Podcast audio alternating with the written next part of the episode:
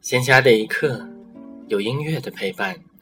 这里是荔枝 FM 四八一六八白谈的片刻，欢迎大家的收听。萨萨科维奇作为音乐家的名声太响，以至于大家常常都忽略了他的钢琴家身份。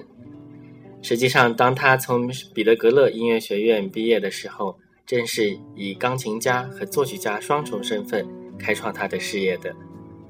早在1927年华沙的首届国际肖邦钢琴大赛上，肖斯塔科维奇就获得了荣誉奖。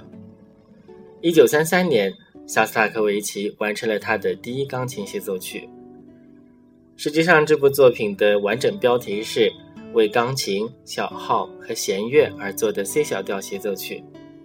不过，因为里面虽然有小号的段落，但其实并不多，所以一般还是直接把它视为钢琴协奏曲了。这部协奏曲的另外一个特别之处在于，肖斯塔科维奇在里面混搭了许多其他人的音乐，比如他的第一乐章开始部分就借用了贝多芬的热情奏鸣曲。这就是作曲家给我们开的一个音乐的玩笑。